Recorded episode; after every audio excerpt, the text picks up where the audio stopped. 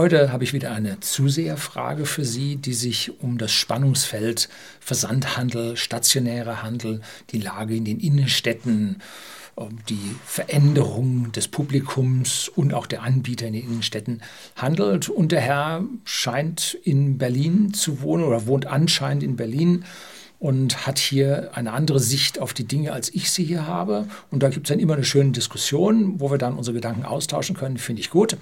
Und dieser Herr heißt A.B. Und dieses Video ist jetzt, dieses Video, diese Mail ist jetzt schon ein Jahr alt, stammt vom 23. April 2021. Und jetzt beim Aufräumen habe ich das gefunden und da hatte ich ihm versprochen, ich schreibe ein Antwortvideo dazu, äh, ich mache ein Antwortvideo dazu und äh, habe es nicht gemacht. So, also da muss ich jetzt hier mein Versprechen einlösen. Jetzt kommt die Intro, dann geht's los.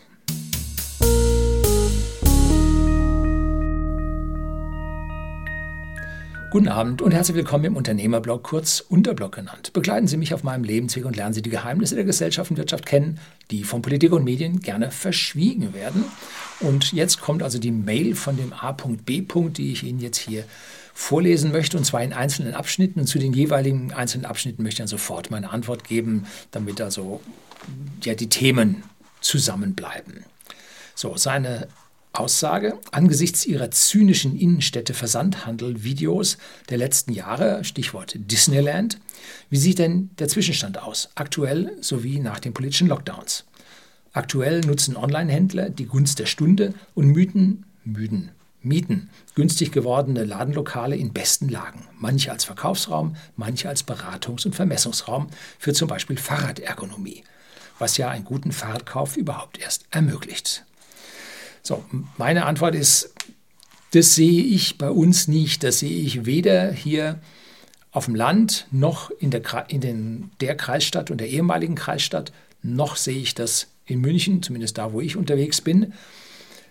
Ich sehe dagegen sehr viel Leerstand, da niemand in die Innenstädte geht und kommt. Was soll man da mit Beratungs- und Vermessungsräumen anfangen? Soll man extra wegen dieses Vermessens, dieser Beratung in die Innenstädte fahren? Weil die Beratung geht heute online. Ne? Da gibt es Chatfunktionen, da gibt es für teure Dinge gibt's einen Videochat, wo man sich mit denen unterhält. Muss die Marge groß genug sein? Also ich sehe es nicht, dass hier ein nennenswerter Anteil an solchen ja, lokalen Internetpräsenzen vorhanden sein soll. Sehe ich nicht. Dann geht es weiter. Denken Sie, dass die Mieten noch weiter sinken und man daher in zum Beispiel einem Jahr noch günstiger mieten kann? Hm. Ja und nein. Ich glaube, das, wie gesagt, ist jetzt ein Jahr her. Ich glaube, dass so langsam die Inflation einsetzt. Ja, mittlerweile ein Jahr später, sie ist da. Ne? Wir sehen ja die ersten Vorboten. Aktuell sind die Mieten ziemlich unten. Wer allerdings noch Kapital hat, und die Immobilienkonzerne haben so grundsätzlich 10 bis 15 Prozent Leerstand. Äh, diese bieten sie oder diesen Leerstand bieten sie nicht billig an, um die Langfristerträge ihrer vermieteten Immobilien nicht zu gefährden. Also es gibt Mieten, die steigen, dann gehen sie in ein Plateau und man achtet, da steigt der Leerstand, man geht damit die Mieten nicht runter. Und wenn es dann wieder weitergeht, geht es wieder hoch. Und man schaut also zu, dass man sich die langfristigen Mieten nicht kaputt macht. Denn ob man nun fünf oder zehn Prozent der Fläche leer stehen hat, wenn die ganze Sache so kalkuliert ist, dass sich das mit 90 Prozent vermietetem Raum alles zusammen wunderbar rechnet, warum soll man denn die letzten 10, 15 Prozent unter Preis vermieten? Das spricht sich ja nur rum. Das hat langfristig strategisch massive Nachteile wenn die Inflation dann anzieht, dann kann man ja auch die Mieten wieder anheben, hm? weil dann das gesamte Niveau steigt und dann kann man die Mieten wieder mit hochnehmen. Allerdings wird dann netto am Ende weniger rauskommen, sowohl für den Einzelnen als auch für den Vermieter, weil wir ja hier dann auch in Progressionen reinrutschen. Wer jetzt billig für fünf oder zehn Jahre vermietet und wer unterschreibt fünf oder zehn Jahre heute, ich kenne da nicht unbedingt viele Leute, der kann sich in wenigen Jahren einer massiven Entwertung gegenübersehen, äh, was auf Vermieterseite zu extrem schlechten Erträgen führen würde. Deshalb gibt es immer da Mietanpassungsklauseln. Äh, und wenn es einem dann schlecht wirtschaftlich geht, dann möchte man, wenn die Inflation doch nicht so hoch geht, möchte man nicht auf einem zehnjährigen Vertrag hocken bleiben, was extrem übel ist, ne? weil das riesige Gelder sind, die da transferiert werden. Also ist schwierig. Ich glaube, es ist alles kurzfristiger geworden. Ne? Das glaube ich auf jeden Fall. Stimmen Sie der Aussage einer Lederwaren-Online-Händlerin zu, dass im Laden die Marge höher ist? Der neue Laden befindet sich in der Nähe von Berlin, Hackescher Markt, A-Lage. Ja, wo hat sie diese Aussage gemacht? In welchem Zusammenhang? Hm, wenn man jetzt äh, eine 1A-Lage hat, wo die, Entschuldigen Sie, die alten Reichen rumlaufen, die äh, wenig Hang zum Internet haben, dann mag man da eine höhere Marge bekommen, als wenn man mit seinen Waren im Internet in vollen Konkurrenz steht. Aber es gibt eine Kostenfrage. Und ich sehe es so, dass in einem stationären Laden die Kosten extrem viel höher sind als im Versandhandel. Sie haben A, die teuren Mieten in der 1A-Lage, B, müssen Sie das ganze Ding beleuchten und beheizen, damit der potenzielle Kunde da ordentlich was sehen kann. Und zwar von den ersten morgens um 8 bis abends die letzten um 22 Uhr sind die äh, Schaufenster beleuchtet und der Laden ist dann während der, vor der Geschäftszeit wird er hochgeheizt und nach der Geschäftszeit lässt man ihn langsam auskühlen. Muss also auch da, dann hat man Türen, die auf und zugehen, wo permanent, äh, leider nicht oft genug, die Wärme ausgetauscht wird.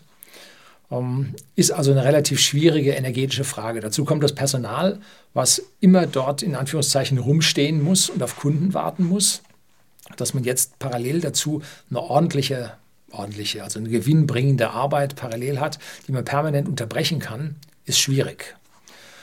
Kann gehen, nachbestellen, Ware auspacken, einräumen und so.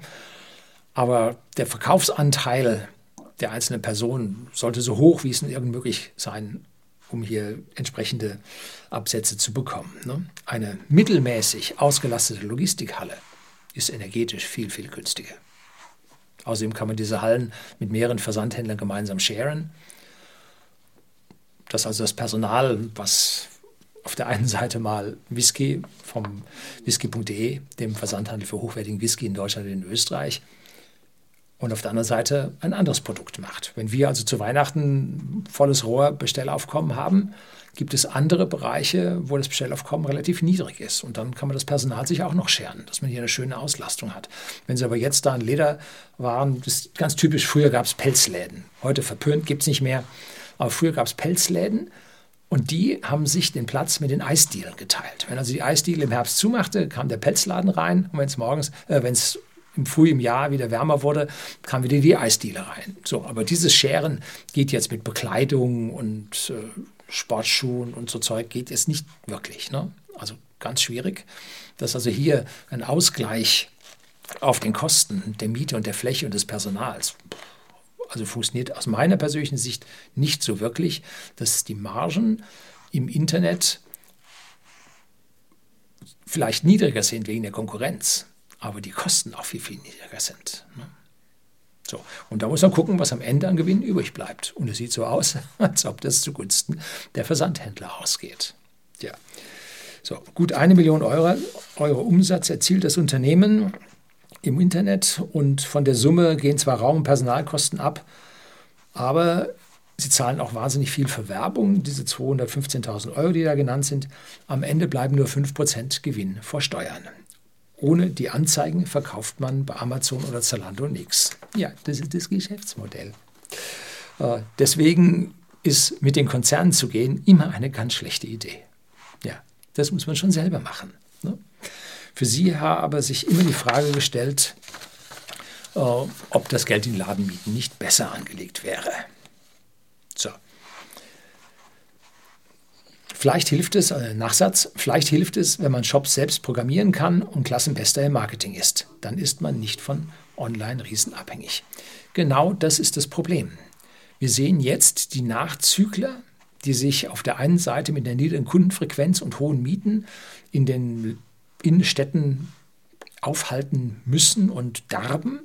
Und auf der anderen Seite sehen wir die, die schon seit ein paar Jährchen im Internet sind und das wunderbar können, ich habe unser Unternehmen 1994 ins Internet gebracht und habe da die erste Webseite, damals noch mit E-Mail-Bestellung, äh, entworfen. Aber 1998 habe ich den ersten Shop, 99 habe ich den ersten Shop online gesetzt. Und wir haben also hier an der Stelle äh, 28 Jahre Interneterfahrung. Das kann man jetzt so schnell vom stationären Laden aus rüber ins Internet, das funktioniert nicht so wirklich. Ne? Das ist an der Stelle eigentlich das Beste oder das größte Problem, das beste Anzeichen, dass hier Erfahrung auch ganz, ganz wichtig ist. Und wer nun sehr spät digitalisiert, der muss jetzt die Anlaufkosten tragen.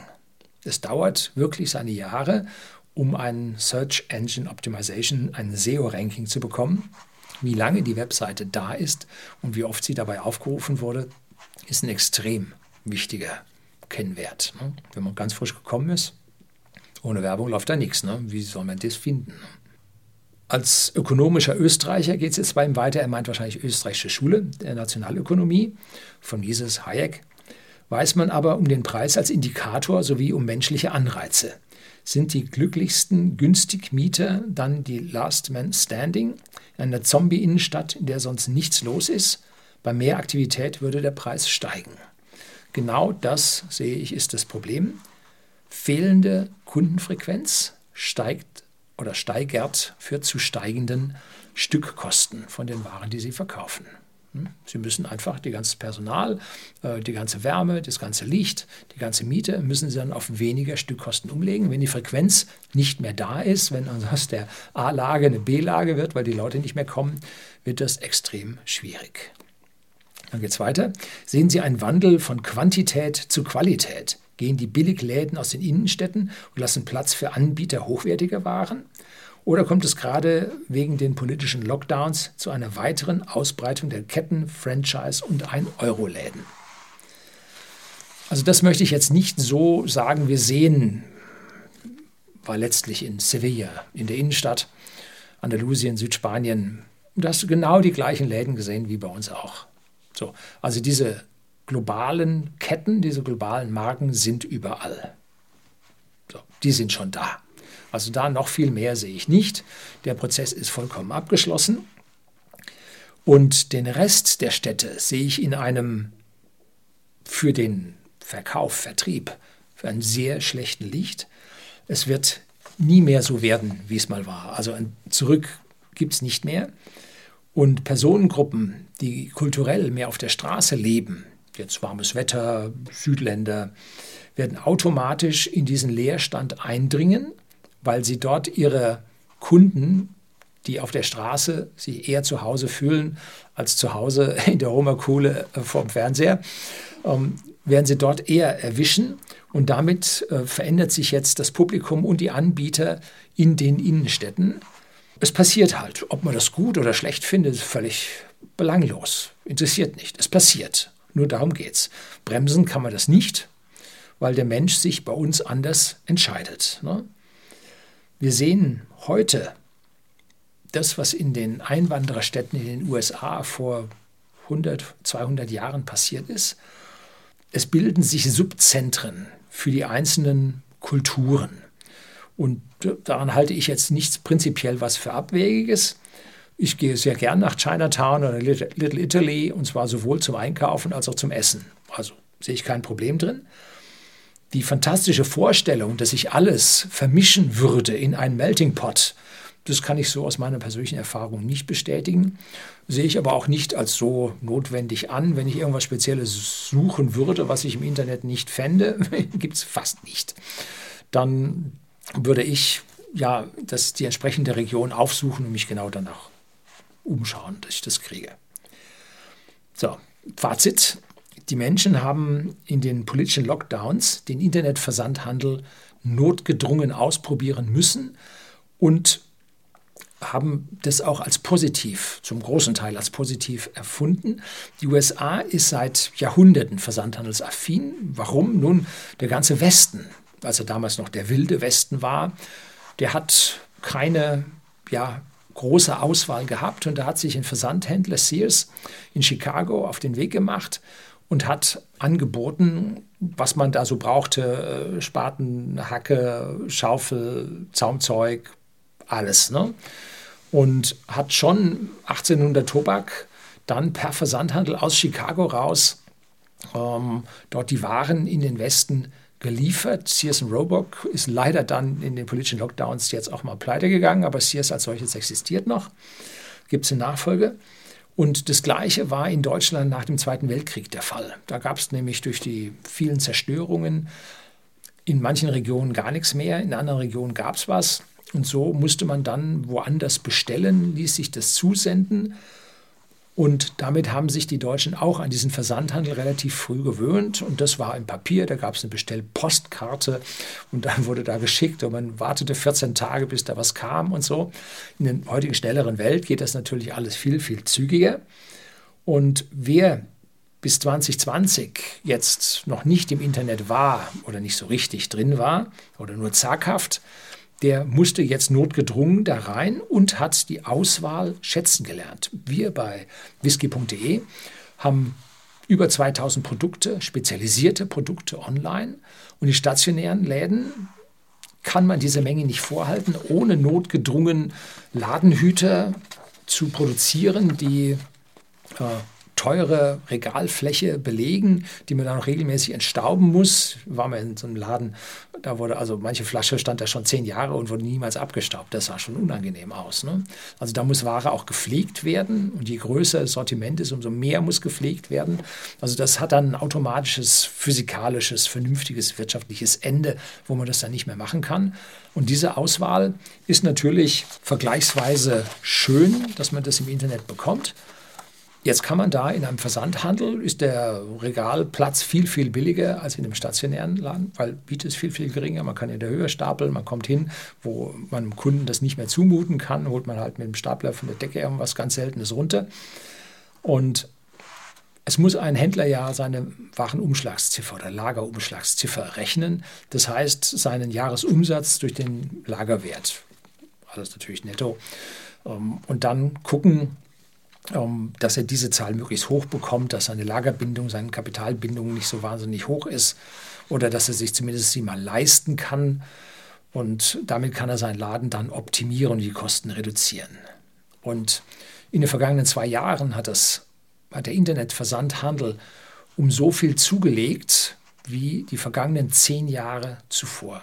Das heißt, die Wachstumsrate hat sich verfünfzigfacht. Das ist gewaltig.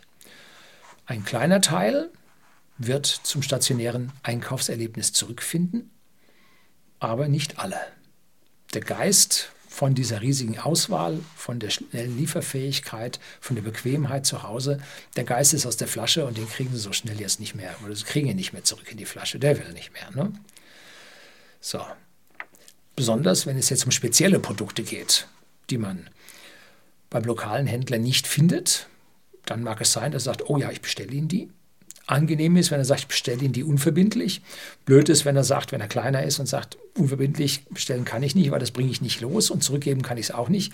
Wenn ich das bestelle, muss das fix abnehmen. Ist blöd. Im Versandhandel schaut die Sache wieder ganz anders aus. Da gibt es ein gesetzlich festgelegtes Widerrufsrecht, dass man alles retournieren kann. Ohne Angabe von Gründen. Das gefällt einem nicht oder so. Ne? Die Händler sind sehr, sehr gerne bereit, wenn sie dann ausfüllen, hat nicht gepasst, äh, gefällt mir nicht, äh, falsch bestellt, doppelt bestellt, kaputt, was auch immer sie da beim Retouren angeben. Das hilft denen weiter, ihren Prozess zu optimieren. Und man ist A, beim Internet dann schneller, als wenn der stationäre Händler das jetzt nochmal bestellen muss. Und dann muss man nach einer Woche oder wie lange das dann dauert, muss man dann in den Laden nochmal rein. Das heißt, man muss wieder die Mühe machen von zu Hause dort bis zu dem stationären Geschäft hin. Und dann nimmt man es erst mit. Also das ist viel, viel komplizierter als im Versandhandel wo man halt einfach zurückschickt. Wer jetzt aber dacht, denkt, oh, ich bestelle mir jetzt mal äh, zehn Hemden, zehn Schuhe und dann suche ich mir da ein Hemd aus und ein paar Schuhe aus, den Rest schicke ich wieder zurück, der hat die Rechnung ohne den Wirt gemacht. Denn diese sogenannten Hochreturnierer, die werden von den Geschäften häufig, nachdem sich da es abzeichnet, dass der ein Hochreturnierer ist, das kann einfach nur Zufall sein, aber wenn das nun zur Gewohnheit wird, dann wird man ihn aus der Kundenbasis entfernen. So, du kommst hier nicht mehr rein. Warum? Nun, weil das extrem hohe Kosten für den Sandhändler macht. Kann er dann in Werbung für andere neue Kunden umleiten und kann dort eine höhere Marge machen, als sie das permanent hin und her schicken. Äh, einen Zwang zur Belieferung gibt es bei normalen Internetversandhändlern an dieser Stelle nicht, denn es herrscht Freiheit, nur wenn sie Monopolleistungen anbieten. Wenn sie also irgendeinem Ding ein Monopol haben, dann müssen sie liefern oder monopolähnlich sind, dann müssen sie liefern. Aber ansonsten kann der Versandhändler sagen, nee, meine ich, äh, und reduziert damit an der Stelle nochmal seine Kosten. Wenn es so große Ketten sagen, bei uns können Sie alles binnen 14 Tagen umtauschen. da gibt es dann diejenigen, die sich ein tolles Cocktailkleid kaufen, dann abends oder Anzug, jetzt äh, hier no offenses, äh, dann auf die Party gehen oder auf die Hochzeit und dann am Ende wieder zurückkommen und das Kleid frisch gebügelt dann wieder abgeben. Oder in den Anzug. Ne? Blöd ist, wenn man sich dann was drüber schüttet. ja, dann war es das. So, aber äh, an der Stelle schwierige Geschichte. So, also ich sehe den Zug in diese Richtung fahren. Er fährt jetzt wieder etwas langsamer, weil diese politische Beschleunigung gerade nicht aktiv ist. Aber der Geist geht nicht mehr in die Flasche zurück und der Versandhandel ist halt, hat so viele energetische Vorteile, dass man davon nicht wieder abweichen wird. Das soll es gewesen sein. Herzlichen Dank fürs Zuschauen.